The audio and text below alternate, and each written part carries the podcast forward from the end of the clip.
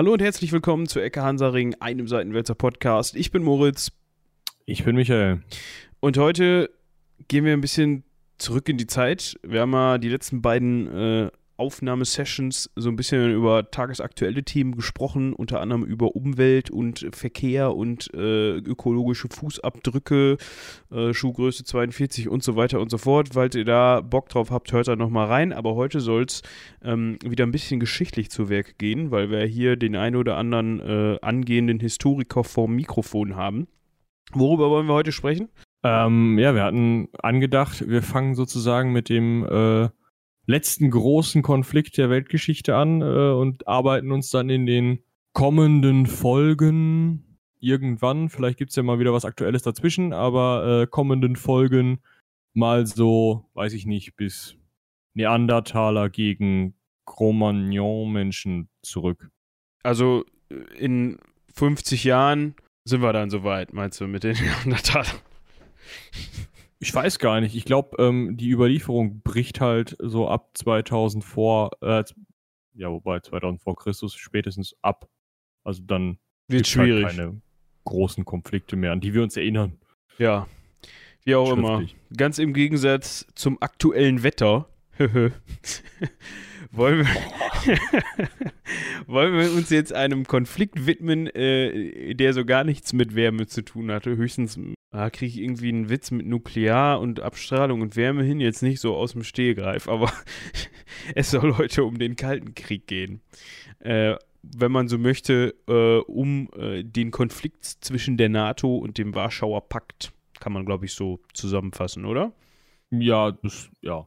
Ganz grob. Ja ging ja schon los. Eigentlich hatte er seine Ursprünge schon äh, in Jahren, wo NATO und Warschauer Pakt noch nicht existiert haben, aber ich glaube so ja, also zur Primetime. Ja, ja, genau. Zur Primetime haben wir, haben wir die beiden Player. Es gibt eine wunderschöne Karte dazu.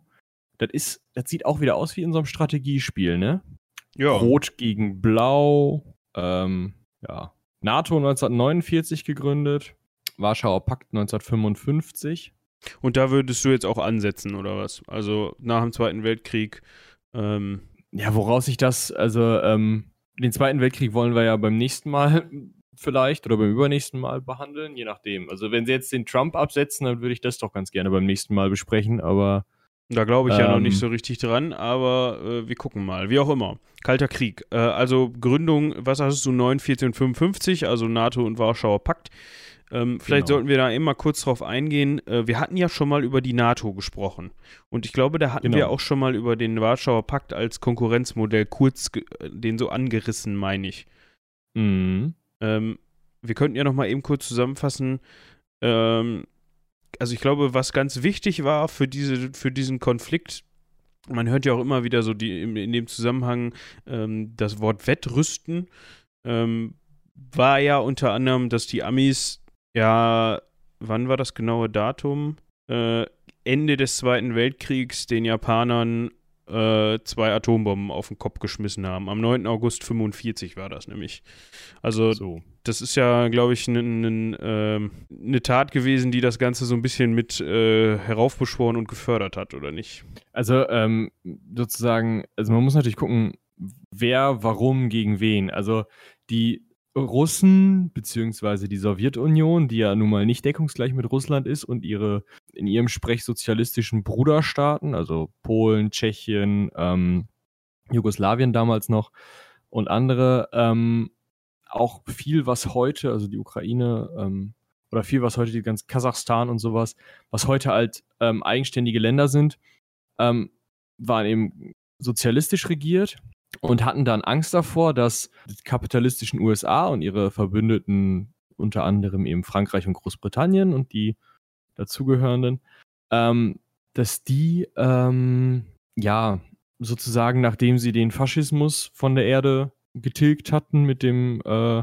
mit dem Sturz Hitlers, dann eben sagen, ja gut, jetzt äh, ne, gehen wir weiter. Kommunismus kann auch noch weg. Und deswegen waren die Atombomben so wichtig, beziehungsweise so einschneiden und so schwierig, weil eben das eine Waffe war, die äh, die Sowjetunion zu dem Zeitpunkt noch nicht hatte und ähm, sie davor halt große Angst hatte und dadurch natürlich dann mehr, ähm, ja, Probleme in dieses Verhältnis zwischen Amerikanern und Russen, zwischen West- und Ostblock, zwischen Kapitalisten und Kommunisten, wie man es dann nennen will.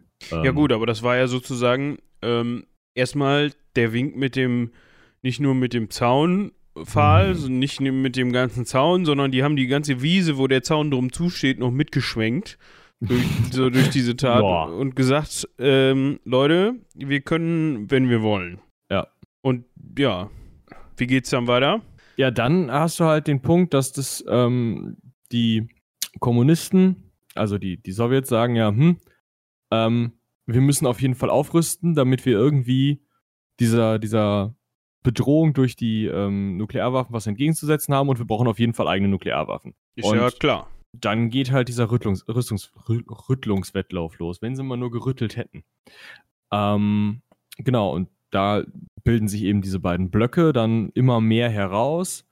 Ähm, eigentlich alle möglichen Sachen, die, ähm, ja, also alle möglichen Strömungen, die vielleicht irgendwie ähm, nicht so, nicht so hundertprozentig auf der Linie einer der beiden, ähm, der beiden Mächte waren, haben sich immer weiter ähm, zurückgezogen, sag ich, sag ich mal. Also, oder wurden immer wieder weiter unterdrückt, kann man vielleicht besser sagen. Also es gab ja ähm, verschiedene, also es gab zum Beispiel den Volksaufstand in der DDR 1953, wo dann eben diese ganzen Länder, die so zu dem eigenen Machtbereich gehörten, auf Linie gebracht wurden, sodass man halt hingehen konnte und sagen konnte, wir haben wirklich eine Blockbildung, Osten gegen Westen, die kämpfen gegen die, die bösen Sozialisten auf der einen Seite, die bösen Kapitalisten auf der anderen Seite oder die imperialistischen Kapitalisten, um es mal im dann ideologischen Sprech zu sagen. Ähm, und man hat eben dann einfach ein Wettrüsten der beiden Blöcke, das man eben als Kalter Krieg bezeichnet. So. Ja, wichtig als Ausgangspunkt kann man immer die, ähm, die Truman Doctrine, Doc, Doctrine, die Truman Doctrine, nein, die Truman Doktrin nennen. Äh, und zwar äh, ausgerufen durch US-Präsident Harry S. Truman am 12. März 47. Und diese Truman-Doktrin besagt im Grunde einfach, dass man, ähm, dass er sich als Amerikaner, beziehungsweise dass die Ka Amerikaner im Ganzen ähm, alle freien Völker unterstützen wollen, äh, die sich der Unterwerfung durch bewaffnete Minderheiten oder durch Druck von außen widersetzen. So, das ist das Zitat aus, aus dieser äh, Doktrin. Ja, das bedeutet ja im Grunde, jetzt, jetzt ich denke bei sowas dann gleich immer äh, an, äh, an den, den Satz, ein Schelm, wer Böses dabei denkt. ja, also von wegen, äh, Leute, wir hatten ja schon, was die Weltpolizei angeht, hier so die schöne Mütze auf, aber jetzt haben wir uns auch noch hier so eine Plakette anfertigen lassen. Die können wir nämlich dann immer hochhalten, wenn es darum geht, äh, falls mal einer fragt, was wir überhaupt machen. Genau. Und auf der anderen Seite haben halt ähm, die, ähm, auf, also die Russen zu dem Zeitpunkt ja noch unter Stalin gesagt, wir unterstützen alle sozialistischen Brudervölker oder solche, die es zu werden hoffen. Also alle, die irgendwie eine kommunistische äh, Revolution starten wollen. Wir schicken euch alles, was ihr braucht. Truppen, um die anderen zu unterdrücken. Ähm, ähm, wirtschaftliche Hilfe, ja. Ne, also im Endeffekt auch da wieder, man sagt eben ja, wenn ein Land sich zu uns bekennt, die kriegen alle Hilfe, die sie brauchen. Ähm, und das entscheidet sich dann halt für eine Seite. Ja, als Beispiel zu nennen, zum Beispiel hier der Iran. Äh, da haben die Russen nämlich, äh, die Russen, die Sowjets, muss man an dieser Stelle sagen. Äh, man, das, geht so, Genau. das geht so leicht über die Lippen. Ich muss mal gerade hier eben gucken, ähm, wann das genau war. Äh, ach ja, 45 und 46 war das. Genau. Äh, da haben die Russen halt direkt mal, für die so Sowjets schon wieder den Fehler gemacht, direkt mal versucht, äh, ja, im Iran sich zu sichern und da halt so ein kommunistische, eine kommunistische Regierung einzusetzen in äh, Teheran. Ähm, ja, ähm, ja, das fanden die Amis natürlich gar nicht gut. Und der Herr Truman hat dann im Frühjahr 46 äh, mal die, die, die von eben gesprochene Weltpolizeiplakette hochgehalten und gesagt, ähm, Junge, guck dir mal das da an, wie das jetzt in Nagasaki und Hiroshima aussieht. Ähm, das können wir auch mit Moskau machen. Hat er jetzt nicht so gesagt, aber er hat auf jeden Fall den äh, als Konsequenz ähm, die, den Einsatz von Atomwaffen angedeutet. Ja, wenn die Russen nicht da mal sich aus dem Iran verziehen würden. Ähm, Das war da halt noch echt so der, ähm, ja, der, der Punkt, der da noch gezogen hat. Bis die Sowjetunion eigene Atomwaffen hatte, konnte sie natürlich nichts machen und war militärisch so dermaßen unterlegen, dass die USA relativ befreit Weltpolizei spielen konnten und jedem sagen konnten, was er zu tun und zu lassen hat. Genau. Äh, Im Hintergrund, also man muss natürlich im Hinterkopf behalten, der Iran besitzt natürlich einiges an Ölreserven und äh, das war natürlich, ja, wenn man jetzt mal so ein bisschen, was das Machtgleichgewicht angeht, in Verbindung mit Ressourcen, äh, wenn man da, sich das so ein bisschen anguckt, ist es natürlich für beide Parteien sehr interessant. Ja, also ja, außerdem kann man sich auch einfach mal die, die Lage dieses Staates angucken. Der liegt auch strategisch jetzt gar nicht so kacke. Ja. ja also, wenn man äh, sich, sich mal anschaut, was so alles zum Ostblock gehörte und der Iran grenzt da halt ziemlich dicht dran, ist dann noch riesengroß und hat ähm, ja einen Zugang zum, ähm, sag schon, zum, zum, zum, äh, Herrgott, wie heißt dieses, dieser, dieser Boden, dieses Wasser da? Zum Golf von Oman, zum persischen Golf. Verdammte Hacke. So nämlich. also, ähm, da ist halt wirklich, das ist ja auch äh, strategisch ziemlich klug, sich das zu sichern. Ja, kann man so sagen. Deswegen ähm, ist es natürlich so, dass der, dass beide Seiten da gesagt haben, ja, den hätte ich aber gerne. Aber die Iran-Krise ist vielleicht noch gar nicht so, gar nicht so bezeichnet für diesen ähm, Konflikt, sondern viel interessanter ist eigentlich die, ähm, der, der Koreakrieg. Da haben wir auch schon mal drüber gesprochen. Ähm, China und die Sowjetunion auf der einen Seite, die Amerikaner auf der anderen Seite. Ähm, das Gebiet Korea ist seit dem Zweiten Weltkrieg, nachdem das, weil das ja vorher japanische Kolonie war, ähm, dann zwischen den Sowjet, äh, äh also zwischen den kommunistischen Ländern und zwischen den ähm, äh, kommunistischen Machthabern und kapitalistischen Amerika-freundlichen, ja, ist schwierig. Na, West, äh, West, westorientierten das, Mächte, ja. Genau, westlich, also zwischen Ost und West aufgeteilt in Nord und Süd. Toll. Auf jeden Fall anhand des Breitengrades. Und ähm, darum äh, erwächst sich eben ein Krieg, ähm, weil die Nordkoreaner angreifen. Das Ganze mit chinesischer Unterstützung, ähm, drängen die Südkoreaner bis an die Küste zurück, die Amerikaner greifen ein, drängen die ähm, Nordkoreaner wieder bis auf die alte Demarkationslinie zurück. Unter anderem sind auch äh, russische Truppen äh, mit in den Kampf gezogen, und zwar ähm, mit nordkoreanischen Hoheitszeichen auf ihren Maschinen, unter anderem. Ähm, also es sind wirklich viele Dinge da gelaufen im Endeffekt haben sich schon sowjetische und ähm, amerikanische Truppen direkt im Kampf gegenübergestanden, aber nie offiziell. Und das ist der wichtige Punkt. Es ist nie zu offiziellen Kampfhandlungen zwischen sowjetischen und amerikanischen Truppen gekommen, weil wenn das so gewesen wäre, ähm, hätte man eben zu dem Zeitpunkt schon das Problem dessen gehabt, dass ähm, man hätte eigentlich nur noch immer weitere Eskalation haben können der Atomwaffen wegen. Also man hätte halt gesagt, ne, wir müssen äh, müssen ja antworten. Wir nehmen die nächste Eskalationsstufe, wir schmeißen jetzt Bomben. Ja, das ist also die nächst, nächstgrößere Konsequenz ist sozusagen dann die Atombombe. Ähm, ja, es schaukelt sich hoch, aber ja. Ja, also das, das so, irgendwann ist halt der Punkt erreicht, dass man das ja. dann macht. Ähm, hinzu kommt natürlich, glaube ich, auch noch ganz wichtig, äh, gerade auch für die deutsche Geschichte, ähm, ja, bei uns war dann quasi mitten im Lande die Teilung des Ganzen. Bei uns traf sozusagen äh, der, die NATO und der Warschauer Pakt aufeinander, nämlich äh, dadurch, dass die Besatzungszonen sozusagen, äh, das tut mir leid, man sollte Dinge, die Bling Bim machen können, vor der Aufnahme beenden. So, ähm, das ist damit auch passiert. Ich wusste gar nicht, dass der, dass der äh, Streamer-Modus von Discord, nee, äh, dass der Streamer-Modus von, ach nee, ist Quatsch, was ich sage. Steam bräuchte einfach einen Streamer-Modus, so. Gehen wir, falls die Leute nicht wissen, was das ist, äh, egal. Weiter geht's. Ähm, wo war ich stehen geblieben? Deutschland. Äh, die, die Besatzungszonen wurden eben aufgeteilt, äh, beziehungsweise ähm, aus, dem, aus der russischen Besatzungszone entstand dann eben Ostdeutschland, also die Dem DDR, Deutsche, Demokratische, ja, Deutsche Demokratische Republik, genau. Und aus dem Rest äh, entstand sozusagen Westdeutschland, äh, da das natürlich, äh, ich muss es gerade mal auf den Pin kriegen, amerikanische, britische, was, was war noch? Vier. Französische. Ach, die Franzmänner hatten auch eine eigene, okay.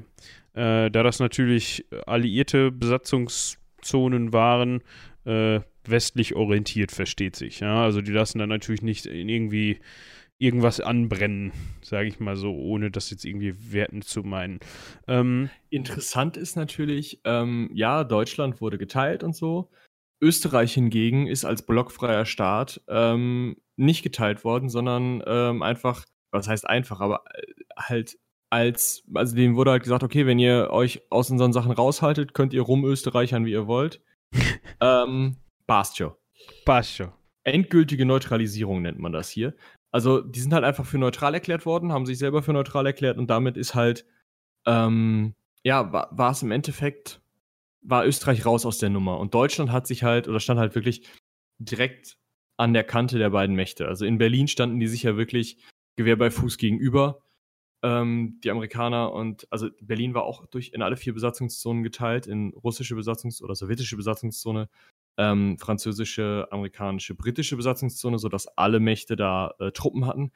Deswegen war es auch immer relativ gefährlich, wenn in Berlin irgendwas anbrannte, weil äh, allen in Berlin klar war, die Westberliner Bevölkerung ähm, hat, wenn, um es im damaligen Sprech zu sagen, wenn der Russe losschlägt, keine Chance. Da können so viele Truppen in Berlin stehen, wie sie lustig sind. Ja, die sind halt komplett eingeschlossen, ne? Also Versorgung und so weiter ist halt für den Arsch. Wenn er, Das hat man, das hat man halt in der äh, Blockade von Berlin gesehen, einfach. Also Stalin hat ja zwischendurch ähm, Berlin blockieren lassen und da mussten die Alliierten dann, weil keine andere Verbindung möglich war, mit Flugzeugen, Nahrungsmittel und ähm, ja, alles, was so notwendig. Gibt's auch einen Film zu, ne? Die Luftbrücke. Genau, mit der Luftbrücke. Ja. War gar nicht so schlecht, glaube ich, der Film. Kann man sich wohl mal, wenn man sonst nichts zu tun hat, mal geben. ja. Ja, als nächster zentraler Punkt, oder wolltest du dazu noch was sagen?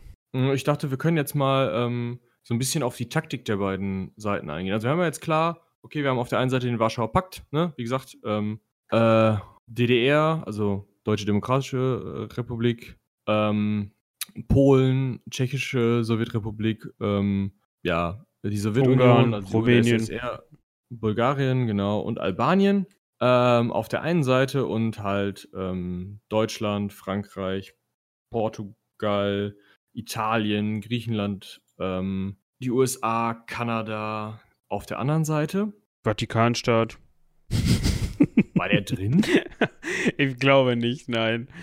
Ich meine, ich meine, die wären raus. Ja, ich, die Karte hier, die ich hier gerade vor mir habe, die ist, glaube ich, einfach nur äh, vom, vom äh. Maßstab her nicht so. Ach, San Marino und der Vatikanstaat sind weiß. Das kann man aber nur sehen, wenn man radikal ranzoomt. Das bedeutet, äh, äh, ja, ähm, neutral. halten, wir, halten wir fest, ähm, der Vatikanstaat ist nicht in der NATO. Auf Ja. jeden Fall, wir haben die beiden Blöcke gegeneinander und ähm, was ist jetzt das Problem der einzelnen Blöcke? Äh, das Problem der Russen ist, ähm, sie wissen nicht, also äh, der Amerikaner könnte sozusagen von hinten und von vorne kommen. Ähm, das Problem der westlichen Alliierten ist, ähm, sie wissen eigentlich ziemlich genau, dass der Russe, wenn dann, durch Deutschland fährt. Ähm, aber der hat eben die definitiv größeren Streitmächte, äh, dafür vielleicht an einigen Stellen technisch nicht so weit entwickelt. Also du meinst halt jetzt, mehr. äh, du meintest jetzt von wegen hinten und vorne, weil halt entweder über die Beringsee oder äh, durch Deutschland und äh, Norwegen oder also über die Front sozusagen. Ja, also der, der Punkt ist halt, Europa. rein theoretisch hätte man eben sowohl über den Pazifik als auch über den Atlantik angreifen können. Äh, über den Pazifik anzugreifen ist natürlich, also ich weiß nicht, durch Alaska fahren und so muss halt auch. Ist kalt. Aber Ja. die Frage ist ja auch, Aber also, der Krieg ist ja auch kalt. Eben, also ist ja nie heiß geworden. Die- der, der Punkt ist ja auch, ähm, die wollten ja, also sie haben ja beide auf beiden Seiten immer gesagt, nee, wir wollen nicht angreifen. Und dementsprechend war das halt immer nur die, ähm, die Sowjetunion oder die Führung des Warschauer Pakts hat halt gedacht, hm, hm, von wo könnten sie kommen, wie müssen wir uns verteidigen? Und auf der anderen Seite hat die NATO halt gedacht, hm, hm, von wo könnten sie kommen, wie müssen wir uns verteidigen? Und im Endeffekt, der Kriegsausbruch wäre ja nicht dadurch gekommen in dieser Situation, dass irgendwie in Berlin die Amerikaner in den sowjetischen Sektor einfallen und sagen, äh, ist jetzt unseres, wir machen hier die Mauer platt. Ähm, ja. So blöd wären die nicht gewesen. Ähm, sondern das wäre dadurch passiert, dass irgendwie ein, weiß ich nicht, britisches Jagd-U-Boot einem russischen U-Boot, was vielleicht der amerikanischen Grenze ein bisschen zu nahe gekommen ist, hinterhergefahren wäre und dann dummerweise ein Franzose gekreuzt hätte, irgendwas ineinander gefahren wäre, keiner zugegeben hätte, dass das gewesen war und dann irgendwer ausgerastet wäre und ein Torpedo abgeschossen hätte oder so. Weißt du, also Siehe Film Jagd auf Rote Oktober. ja, Genau, so eine Veranstaltung. Ja. Oder ähm, hier diese Nummer, wo ähm, in den 80ern noch ein Satellit gesagt hat, oh, oh, da war ein, da war ein Atomraketenstart. 83. Einer. Ja. Und dann ähm, hat der, Gott sei Dank, der russische ähm, Oberstleutnant oder wer es, was er war, gesagt, nee, irgendwie mit einer oder mit elf Raketen schießen die Amis nicht auf uns. So Ja, blöd sind die nicht. Ja, da, da können wir gleich nochmal äh, etwas detaillierter drüber sprechen, aber wir können jetzt ja erstmal noch so ein bisschen, also das war ja, das war so die taktische Ausrichtung des Ganzen. Also ausgerichtet war es genau auf irgendwie massive Angriffe hin und zurück. Und da, da ist halt der Punkt, wenn, weiß ich nicht, die, also oft ist es ja so, also, oder viel ist es ja so, dass die ähm, NATO-Seite eher so als positiv beleuchtet wird und deswegen, wenn jetzt, also gibt es halt mehr Dokus und sowas und auch Material darüber, wie sich die NATO hätte verteidigen wollen. Und in dem Fall wäre es halt so gewesen, wenn die, äh, der Warschauer Pakt mit einer Panzerarmee angegriffen hätte, dann wäre die NATO da dran gewesen, zum Beispiel direkt mal irgendwie halb Deutschland mit Atombomben zu verstrahlen, damit die da nicht durchfahren. Weil die, So. weil in, auf herkömmliche Art und Weise, so wie man noch im Zweiten Weltkrieg zum Beispiel äh, Krieg geführt hat, ähm, wäre der Warschauer Pakt dem der NATO überlegen gewesen, denke ich mal. Genau, was, was äh, rein die Panzermenge schon angeht. Also, also Masse statt Klasse, aber äh, ja, aber Klasse ist halt dummerweise strahlend. ja, ja. Ähm, ja, genau. Und das ist, also die Taktik muss man sich halt immer so vorstellen, dass sich das extremst schnell zum Atomkrieg hochgeschaukelt hat. Und dass auch alle irgendwie immer, immer so den, den Finger nervös überm Knöpfchen hat. Deswegen kalter Krieg, weil wenn er heiß geworden wäre, wäre er halt einmal sehr heiß geworden und dann Ja. auch wieder kälter. Da können wir jetzt mal eben, äh, ich glaube, die Kongo-Krise lassen wir jetzt mal raus. Ähm, vielleicht 58 noch eben erwähnen. Äh, äh, nee, Quatsch, 58. Äh, 61, 61 noch mal eben erwähnen, äh, dass man dann begonnen hat, äh, ja, der Herr ähm, Walter Ulbricht hat äh, dann begonnen, in der DDR Zäune zu ziehen. Niemand hat die Absicht, eine Mauer zu errichten. Genau, und dann, äh, also, und dann hat man halt auch in Berlin sich überlegt, äh, so eine Mauer ist vielleicht ein bisschen symbolträchtiger als äh, ein Stacheldrahtzaun oder so. Ich meine, es waren ja oft den meisten, äh, ich meine, den meisten Leuten sollte das bewusst sein, aber man spricht immer von der Mauer zwischen Ost und West. Äh, die Gro ein Großteil war halt einfach ein Zaun. Also nicht irgendein Zaun, sondern schon irgendwie fünf Zäune und äh, Selbstschussanlagen dran und so, aber ähm, äh, ja, keine Mauer. Aber ist auch egal. ähm, Was man auf jeden Fall festhalten kann, ist, ähm, zieht euch diese Pressekonferenz mal rein, weil dieses Niemand hat die Absicht, eine Mauer zu errichten, so dermaßen aus dem Nichts kommt, dass es nur jemand sagen kann, der die Absicht hat, eine Mauer zu errichten. der sich vorher halt die Blaupause angeguckt hat für, äh, oder vorher das, das Buch äh, Wie mauere ich für Dummies äh, gekauft hat. Und äh, ja. Ja, also der Punkt ist halt, der wird von einem, ähm, von einem Journalisten gefragt, ob er irgendwie für eine Abschottung ist oder so und antwortet darauf halt, niemand hat die Absicht, eine Mauer zu errichten. Und das hat ihn der Journalist einfach nicht gefragt. So, genau, also es ging um Abschottung und nicht um Mauerbau. Also, Ja, also ich weiß nicht, ob es jetzt wortwörtlich äh, Abschottung war, aber es ging halt nicht explizit um Mauerbau und niemand hatte das Wort Mauer irgendwie in den Mund genommen oder mal gefragt, wie es mit einer Mauer aussieht oder so. Und er sagt halt, nee, eine Mauer gibt's nicht. Also der, der muss halt echt vorher im Briefing gewesen sein und gesagt bekommen haben, immer, ähm, wir wollen eine Mauer bauen, aber Mauer, genau. sag mal, dass wir das nicht wollen. genau. Ja. Dann gab es 62, glaube ich, ein ganz entscheidender oder ganz wichtiger ähm, Punkt. 62, die Kuba-Krise. Genau. Und du hast mir eben erzählt, dass du darüber, hattest du darüber? Genau, das war äh, eine ganz, ganz äh, interessante Sache. Da ähm, unser ähm, damaliger Geschichtslehrer ist auf die großartige Idee gekommen, weil wir äh, drei Stunden noch vor der vor den ähm, Sommerferien hatten, ähm, ist er auf die großartige Idee gekommen. Na, ich mache jetzt mal ein dreistündiges Referat, in dem ich vor der Klasse auf und ab gehe und komplett ohne Bilder, ohne Tonunterstützung, ohne Textunterstützung, ohne alles, einfach nur sprechenderweise ähm, den Kalten Krieg im Alleingang referiere. Ähm, und da hat er dann zwischendurch immer wieder Leute drangenommen, die dann möglichst aus dem Kopf jeweils äh, eine prägnante Krise oder sowas referieren sollten. Und im Zuge dessen bin ich dann halt dran gekommen und durfte die Kuba-Krise referieren. Ja, Ja, Herr Krämann, dann bitte sehr. Ich versuche das jetzt aber nicht in dem Schreiton zu machen, den mein Geschichtslehrer damals drauf hat. Bitte nicht. Ähm, ja, also es handelt sich um, ähm, ja, eigentlich das, das krasseste, was ähm, zu dem Zeitpunkt so passiert ist. Also es ist das, was einen am nächsten an den Krieg gebracht hat. Denn das Problem war, dass die Amerikaner ähm, Mittelstreckenraketen in der Türkei stationiert hatten, die eben, die Türkei ist ja doch relativ nah an der Sowjetunion, die halt so kurze Vorwarnzeiten für die ähm, russische Verteidigung ähm, nur noch boten, dass sozusagen der Gegenangriff nicht mehr unbedingt gewährleistet gewesen wäre, wenn die Amerikaner ihre Atomraketen zuerst abgeschossen hätten. Dann hätten die Russen möglicherweise gar nicht mehr zurückschießen können. Und weil sie da Angst vor hatten, haben sie dann gesagt, naja, das machen wir das gleiche genauso und stellen unsere Mittelstreckenraketen auf Kuba auf. Dann haben die Amerikaner noch, ich weiß nicht, acht Minuten, ähm, bevor denen so eine Bombe auf den Kopf fällt. Und das ist eben das ähm, Problem gewesen, weil sie dann beide gesagt haben, nee, Freunde, so können wir das auf keinen Fall machen. Und ähm, deswegen ist dann der amerikanische Präsident Kennedy hingegangen und hat eine Seeblockade um Kuba aufgebaut, sodass die ähm, ihre Raketen da nicht mehr unterstützen konnten und ihre Raketen da auch nicht mehr bemannen konnten. Es waren schon ein Teil da, aber ähm, eben dann war also eine amerikanische Seeblockade um die ähm, mit den Sowjets verbündete Insel Kuba, die sowjetische Schiffe draußen halten sollte. Also die Soldaten konnten sich von Reling zu Reling sehen. Und es war halt wirklich schweineknapp. In der Schweinebucht. Entschuldigung.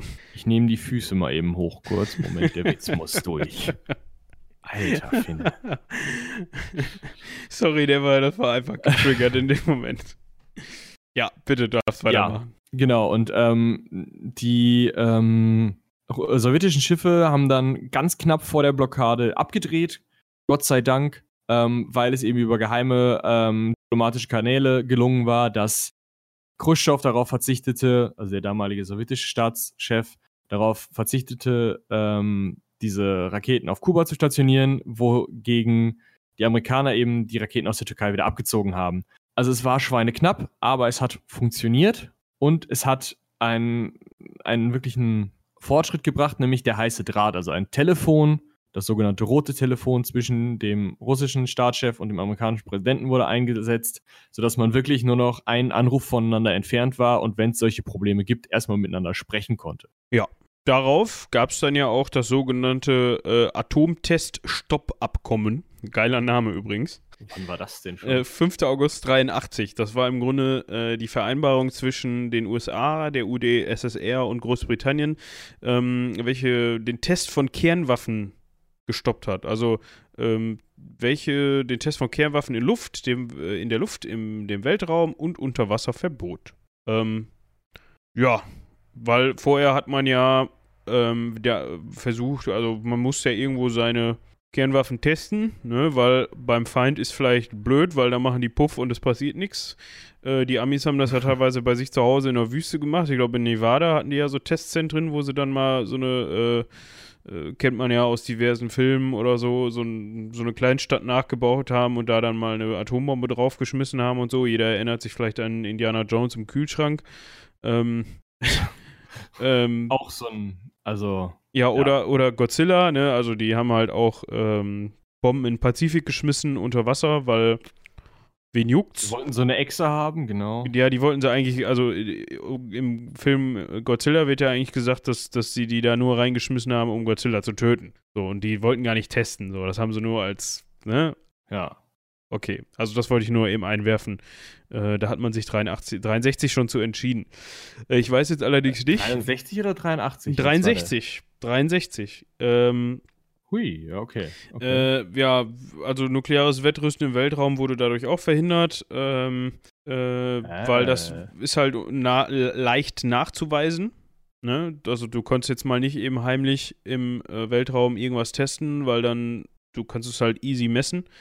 Ähm, deshalb musst du das dann halt irgendwie unterirdisch machen. Ähm, ja, aber also, ich, warte mal, die Zarbombe ist doch viel später gezündet worden. Also das kann doch nicht sein, dass äh, schon 1963 die Atomwaffentests. Ich bin mir eigentlich ziemlich sicher. Okay.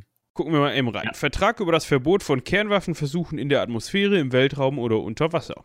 Also jetzt stellt sich mir so die Frage, wo wollen die denn nicht testen? Also, also dann dürfen die ja gar nicht testen. Nee, du darfst ja unterirdisch immer noch testen und ja, ebenerdig wahrscheinlich auch. Ja, in der Atmosphäre ist für mich auch ebenerdig. Erdig. Nee, in der Atmosphäre heißt in einer Höhe von so und so viel Metern.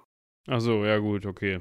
Also sie haben sich schon ja. noch erlaubt, dass sie Kernwaffen testen dürfen, aber wenn dann bitte bei sich zu Hause oder halt, wenn sie irgendwie einen Nachbarn finden, der dann kein Problem mit hat. Genau. Gut. Oder äh, so ein cooles Atoll.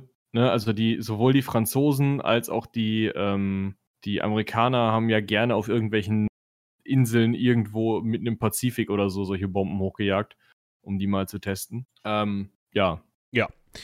Dazu kam natürlich auch noch äh, vielleicht ein ganz interessanter Faktor. Ähm, gleichzeitig war natürlich auch noch ähm, Wettlauf um äh, Raumfahrtprogramme mit von der Partie sozusagen, weil das natürlich auch so ein Punkt dafür war, wer als erster auf dem Mond war, Machtbeweis und äh, konnte man ja, natürlich, natürlich auch die besten Raketen, ne? Da genau. muss man wieder Angst haben. Wie, wie schießen die mit den Raketen? Und dann kommt ja noch dazu, ähm, wenn die dann irgendwie dauerhafte Präsenzen im Weltall haben, haben die da vielleicht davor haben, also müsste, ne, dass sie uns irgendwie aus dem Weltall um den Kopf schießen. Ähm, sowas gerade, äh, Ronald Reagan hat ja noch ein, in den 80ern gesagt, ja, wir machen jetzt hier Star Wars. Ne? Also, wir kämpfen im Weltall. Ja, war dann nicht so. Gott sei Dank. Ja, ähm, also wir haben halt, wir haben jetzt gerade die Kuba-Krise abgehandelt. Wo wollen wir denn dann weitermachen? Ähm, ich muss mal gerade gucken, bis 83 wäre ein ganz groß, wäre eigentlich ein zu großer Sprung. Ähm, naja, mal eben hier kurz. Hm. Ja, also es wurde halt dann versucht, immer wieder, gerade im Nachgang der Kuba-Krise, weil man da halt wirklich gemerkt hat, das könnte ja wirklich, hm, also es wäre ja blöd. Ähm, so haben wir das jetzt nicht gemeint. genau. Wurde halt immer weiter versucht, irgendwie zu sagen, ja, hm, können wir uns vielleicht irgendwie annähern, können wir vielleicht gucken, dass wir uns nicht gleich auf den Kopf hauen müssen. Ähm, Leitbegriff der friedlichen Koexistenz lese ich hier, also irgendwie eine Entspannungspolitik eingeleitet. Ähm, das hat nicht immer funktioniert. Es wurde sich auch zwischendurch immer mal wieder aufgerüstet und man muss halt auch ganz klar sagen, äh, schon in den 60er Jahren war es halt so, dass die beiden Staaten eigentlich darauf hingearbeitet haben, sich gegenseitig vernichten zu können. Also wer zuerst schießt, stirbt als Zweiter, war eins der wichtigsten Worte damals. Und es ging halt wirklich darum, so viele Atomwaffen auf den anderen abfeuern zu können, dass der weg ist. Also nicht, oh, wir bomben euch zurück in die Steinzeit, sondern Glaskrater, gar wir, nichts mehr. Wir bomben euch komplett weg. Ja. Was natürlich, also über Umweltfolgen und so braucht man gar nicht reden. Also ähm, hätten sie, also sollten sie, also hätten sie lassen sollen. Oder haben sie halt gelassen, weil war nicht cool. Ähm, ja. Aber das führt halt dazu, da sind halt Dinge gebaut und erfunden worden und irgendwelche, ähm, weiß ich nicht, äh, an allen möglichen Ecken mh, hm, ist irgendwie aufeinander gelauert worden. Ganz viel Spionage natürlich. Genau, die Geheimdienste waren extrem aktiv. Ähm, auch aus den einzelnen äh, jeweils verbündeten Ländern. Ne? Man kennt das ja aus jedem James Bond-Film, dass dann da irgendwie der KGB noch rumhopst und keine Ahnung. Also, ähm, das muss schon äh, spannend gewesen. Ja, so im Nachhinein betrachtet, ne? Also, ich habe hier gerade mal eine ganz interessante Tabelle gefunden. Ähm, Vergleich zwischen, äh, zwischen der Zahl der vorhandenen äh, Kernwaffen bzw. Gefechtsköpfe ähm, zwischen äh, den Vereinigten Staaten und der Sowjetunion bzw. Russland. Und ähm, die Vereinigten Staaten hatten tatsächlich ihren Peak äh, in den, äh, zwischen den, äh, in den 60ern, so 65 rum. Ähm, mhm. Und die Russen waren zu dem Zeitpunkt, also da ging es knapp über 30.000 Kernwaffen, also so ähm, 32.000 würde ich jetzt mal sagen, 31.500. Und die Russen hatten ihren Peak tatsächlich äh, wesentlich später, so 85 rum. Also zu dem Zeitpunkt äh, zwischen 65 und 70 hatten die Russen so gut wie nichts. Also so 5000 oder etwas mehr, Sechse.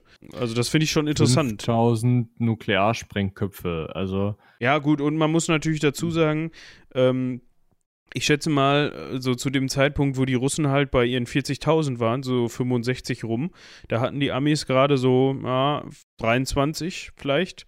Und ähm, die sind natürlich nicht mit diesen Bomben zu vergleichen, ähm, die auf Hiroshima und Nagasaki geschmissen worden sind. Ne? Also auch Ähm, 2010 ist hier noch mit drauf. Äh, eben hier gucken, also, bis 14 geht die Liste. Ähm, da sind beide ungefähr so bei 5000 mh, Gefechtsköpfen.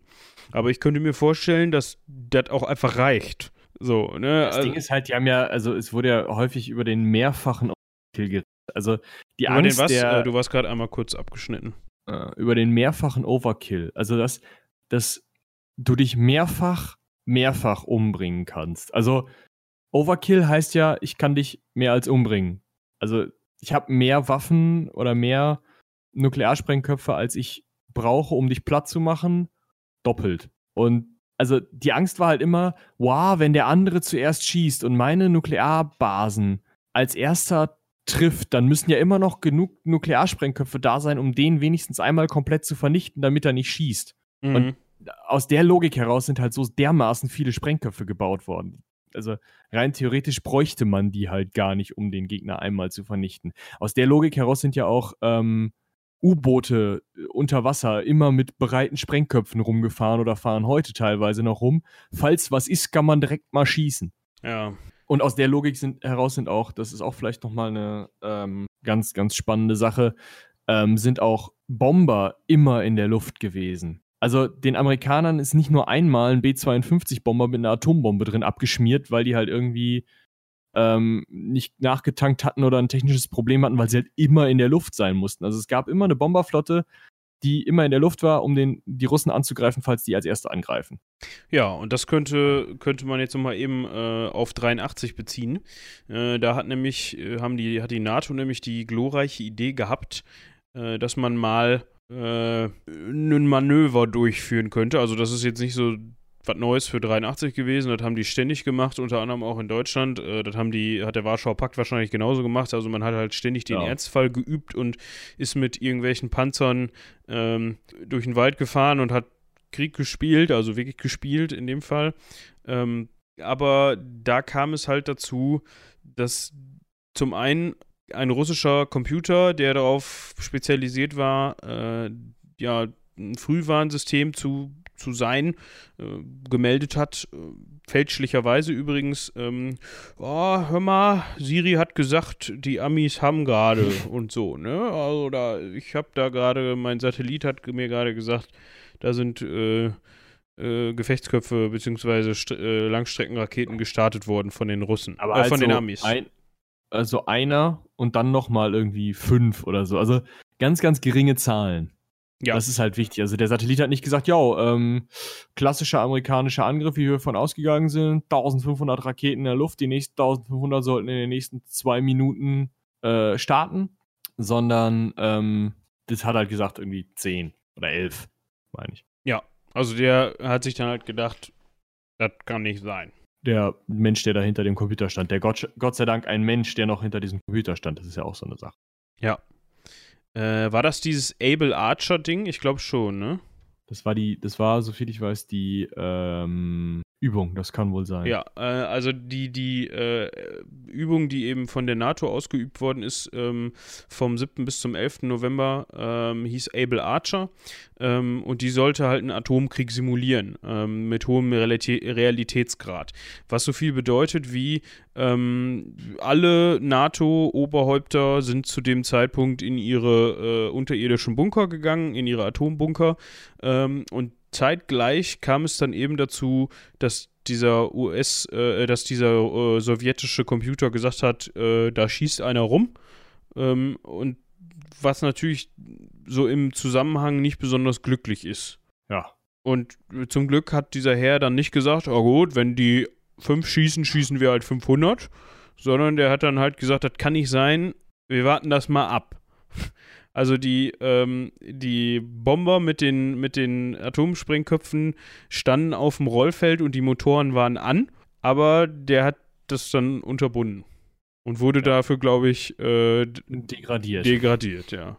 Hat, glaube ich, im Nachhinein dann nochmal so eine Auszeichnung dafür bekommen, aber erstmal haben sie gesagt, das geht ja gar nicht. Auch wenn du uns gerade davor gerettet hast, äh, den fälschlicherweise eine Atombombe auf den Kopf zu schmeißen und die dann wirklich zurückgeschossen hätten in dem Moment.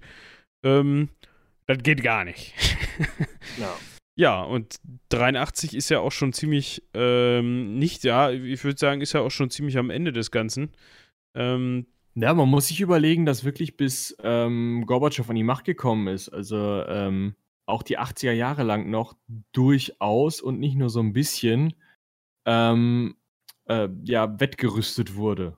Also der ist 1985 an die Macht gekommen, wenn ich es richtig im Kopf habe. Und vorher war, war immer noch die alte Garde. Also ähm, man muss sich auch mal auf der Zunge zergehen lassen, wie viele Leute überhaupt die Sowjetunion angeführt haben in der Zeit. Es war ja ein ganz anderes System. Es war ja so, dass sie einen Staatschef hatten. Dieser Staatschef hat regiert, bis er tot war. Also Lenin hat von 1917 an regiert. Ähm, Stalin dann nach Lenins Tod bis in die 50er Jahre hinein. Khrushchev nach Stalins Tod bis äh, Mitte der 60, nee, Anfang der 60er Jahre, äh, Brezhnev nach Khrushchevs Tod, danach kamen noch zwei alte Männer, Andropov und Tschernenko und dann kam Gorbatschow. Also so viele waren es nicht. Mm.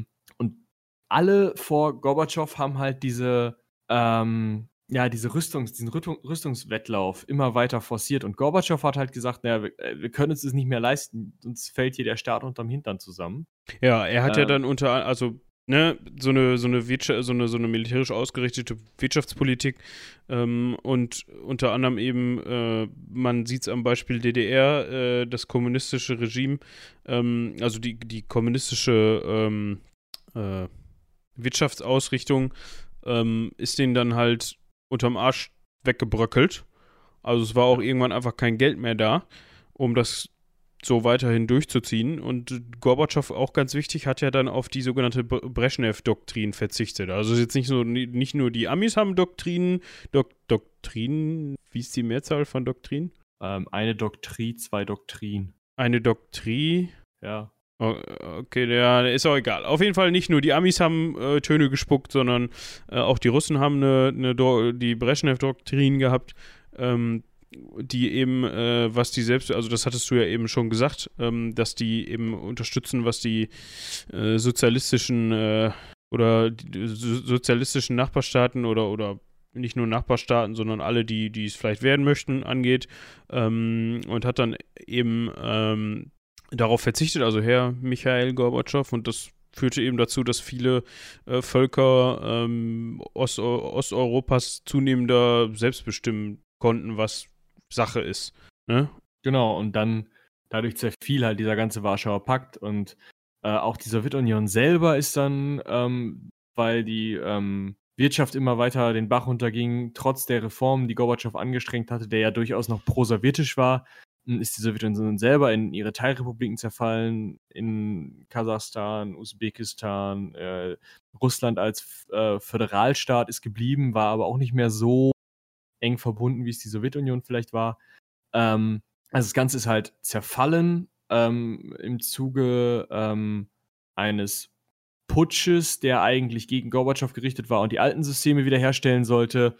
Ähm, Gorbatschow ist aber dann zurückgetreten, weil er eben gesehen hat, okay, so irgendwie ein Mittelweg, das geht nicht weiter. Und ähm, ja, dann hat halt jeder Staat im Endeffekt oder jeder Teilstaat, den man heute kennt, im Endeffekt gemacht, was er wollte es ist zu einigen Kriegen nochmal gekommen und zu einigen Krisen, ähm, um halt sozusagen ähm, den, den, ähm, ja, das Erbe der Sowjetunion, also dahingehend, hm, wer darf dieses Land jetzt regieren oder ähm, irgendwelche alten Kader aus der kommunistischen Partei wollten halt irgendwie an der Macht bleiben, sind dann geputscht, also weggeputscht worden an, in anderen Ländern, sind sie an der Macht geblieben. Man sehe zum Beispiel ähm, Weißrussland, da sind immer noch, also dieser Präsident dort ist immer noch ähm, ja, alter KPDSU-Kader. Und ja, im Endeffekt äh, ist die Sowjetunion dann nicht mehr von Gorbatschow 1991 ausge äh, aufgelöst worden. Und im Endeffekt ist es ein Zusammenbruch. Also gerade aus wirtschaftlichen Gründen. Das war das Problem. Im Endeffekt war äh, das kapitalistische Wirtschaftssystem in dem Falle überlegen, weil es sich eben die Waffen weiter leisten konnte im Gegensatz dazu, dass die Sowjetunion äh, irgendwann halt die Wirtschaftsleistung nicht mehr hatte, um sich wie viel tausend Atomwaffen zu leisten. Ja, genug. 40.000, glaube ich, zum, zum Höchst, am Höchststand. Ähm, ja. Dazu muss man sagen, dass natürlich dadurch, dass ein Wettrüsten stattgefunden hat und dadurch, dass auch äh, gerade in militärischer Hinsicht natürlich viel geforscht worden ist, was neue Techniken, was neue Waffentechniken angeht, äh, das sehr viel dazu beigetragen hat, ähm, dass wir äh, auf dem technologischen Standpunkt sind, auf den wir heute gewöhnt sind und heute kennen. Ist natürlich auch viel in Sachen Computertechnik passiert, also ich will das Ganze jetzt nicht schönreden, aber es hat natürlich dazu beigetragen, ne? dass halt von 1945 äh, Kriegsende bis heute oder sagen wir mal bis ähm, äh, Kalter Kriegende einiges technologisch äh, auf die Beine gestellt worden ist. Ja, ähm, alleine, wenn man die ähm, Technik, Raumfahrttechnik sich anschaut, ne, was da Genau, ja. An Stationen. Ich meine, man muss sich auch überlegen, mit was für Risiken das verbunden war. Die haben ja, äh, heute würde man niemals mehr in so einer ähm, Kapsel wie Yuri Gagarin da hochgeflogen ist oder Alan Shepard, glaube ich. Shepard auf jeden Fall. Äh, ähm, wie die da hochgeflogen sind. Alan Shepard, genau. Ähm, äh, würde man niemanden mehr reinstecken. Da würde man sagen, das ist äh, viel zu gefährlich, können wir nicht machen. Ja. Ähm, genau, und das ist äh, halt damals, also auch unter einfach großen Risiken, weil man sagte, ja, wir müssen das aber jetzt als Erste schaffen, weil sonst, sonst, ja, haben wir gegen die verloren. Das geht nicht. Ja. Also, äh, Stell dich nicht so halt an, setz dich da rein, hier kriegst eine Beruhigungstablette. Viel Spaß. Gib ihm. Ja. Genieß die Aussicht. Blöde Sachen passiert, wenn man das mal so sagen darf. Also, ja. Apollo-Programm, warte, ich bin gerade bei den Mondflügen. Wenn man nämlich, also, vielleicht ein, eine eher lustige Sache. Ähm, bei dem ersten, bei den beiden ersten Weltraumspaziergängen, also sowohl als der erste Russe ausgestiegen ist, als auch als der erste ähm, Amerikaner ausgestiegen ist, weil die ja nicht miteinander gesprochen haben, weil sie ja nun mal Feinde waren, wie wir es lang und breit besprochen haben, ähm, gab es das Problem, dass die nicht mitberechnet hatten, dass wenn man im Anzug Luft reinpumpt, damit der genug Druck hat, damit der Körper nicht platzt und damit er atmen kann, dass sich dann ja auch der Raumanzug ausdehnt. Gerade wenn von außen kein Druck mehr durch irgendwie Luft oder sowas oder Atmosphäre kommt. Und dann hatten die halt beide das Problem, unabhängig voneinander, dass sie nicht mehr durch die Einstiegsluke wieder reinkamen. weil die zu dick aufgepustet waren. Und dann mussten die halt. Ähm, ja, weil der, ähm, weil der äh, interne Druck im Raumanzug natürlich keinen Gegenpart auf der anderen Seite hatte und sich so ausdehnen konnte, wie er wollte. Genau. So wie das Material die, die, die hergab, ja. Ja, genau. Das Problem war dann halt, die mussten dann halt beide ihre Atemluft ablassen und dann einsteigen. Hört sich spannend an. Muss großer Spaß gewesen sein. Aber äh, man will halt auch nicht unerwähnt lassen, also bei solchen Aktionen sind halt auch Menschen wirklich zu Schaden gekommen. Äh, unter anderem die Besatzung von Apollo 1, ähm, weil man Bodentests in einer ähm, Apollo-Kapsel gemacht hat ähm, und da dummerweise reinen Sauerstoff als Gas benutzt hat, wo drin die dann halt waren. Weil, ne, der Mensch braucht Sauerstoff, muss da noch was anderes rein. Nee, passt schon. Ähm, das Problem ist, reiner Sauerstoff brennt halt, also nichts brennt besser. Und da gab es halt einen Kurzschluss. Fump. Und waren, die, dann die mussten drei Menschen waren tot. Mussten sich eine neue Crew suchen, quasi. Genau, und zu Ehren von denen hat man diesen Test überhaupt Apollo 1 genannt, weil sie eben ihr Leben dafür geopfert haben, dass man halt wusste, dass man keine Sauerstoffatmosphären benutzt im Weltraum. Ja. So war es, also ne, von wegen tolle Entwicklung, ja, irgendwie schon, aber Kosten von was? Ja, ist Deswegen schon klar. Ne? Ich, ich wollte damit eher so auf die, die also auf den technologischen Stand hinaus, äh, den wir heute haben. Also von wegen, dass wir äh, wie jetzt gerade äh, über 50 äh, Kilometer entfernt auseinandersetzen können und äh, Podcast aufnehmen können ohne Verzögerung und so weiter und so fort. Ja, das stimmt. Das meinte ich damit. Gut, das ist mit, den, mit Apollo 1 ist doch eine nette Anekdote als Rausschmeißer ja, gewesen. Ganz toll. ja. ähm, also wir müssen mal gucken, wie wir mit unserer Serie weitermachen. Als nächster Punkt steht auf jeden Fall dann der Zweite Weltkrieg an. Ähm, auch sehr interessant. Ähm, vielleicht sogar noch ein bisschen interessanter, finde ich so für mich aus äh, als, als äh, äh, Historiker. Äh, ich, wo, Im ersten Semester wurde mir gesagt, ich darf mich bereits so nennen. Ähm, äh, als, ist auch schon was her. Ne? Ja, ja. Psst. Für, mich, äh, für mich als Historiker äh, vielleicht interessanter als der, äh, als der ähm, äh, Kalte Krieg, aber also jetzt nicht, weil ich Historiker bin, sondern weil ich das einfach interessanter finde. Aber gut. Ähm, das kommt auf jeden Fall als nächstes, aber wir wissen noch nicht wann. Also es kann natürlich sein, wie Michi am Anfang schon sagte, dass wir dann irgendwie ein, zwei Folgen dazwischen schieben, weil einfach äh, interessante Sachen äh, tagesaktuell passiert sind. Oder weil wir, weil uns was einfällt, was wir besser und wichtiger finden. Aber äh, das Ganze wird dann auf jeden Fall kommen würde ich sagen. Ihr könnt uns halt auch äh, gerne äh, einfach eine E-Mail schreiben mit Dingen, die ihr vielleicht einfach mal hören wollt. Ja, einfach mal reinschreiben. Irgendwo drüber reden. Schreibt uns eine E-Mail an spontan.seitenwälzer.de und ja. wir schauen mal, was wir darüber berichten ja, können. können. Aber schaut mal vorher nach, ob wir das nicht schon behandelt haben. Und wenn ja, dann Folge angucken. hören. Äh, musst nicht die ganze Zeit aufs Display gucken. Ja, Folge hören. Wie auch immer. Ähm, ich habe jetzt gerade äh, drüber nachgedacht, äh, dass man ja sowas sagt wie lasst uns ein Like da, aber lasst das. Also, nein. Also, also dürfen schon gerne irgendwie bewerten und so, aber ich sag das jetzt nicht. Äh, habe ich jetzt ja irgendwie doch, ne? Hast du, ja. Wie auch immer. Wir bedanken uns fürs Zuhören. Äh, haut rein. Bis zum nächsten Mal.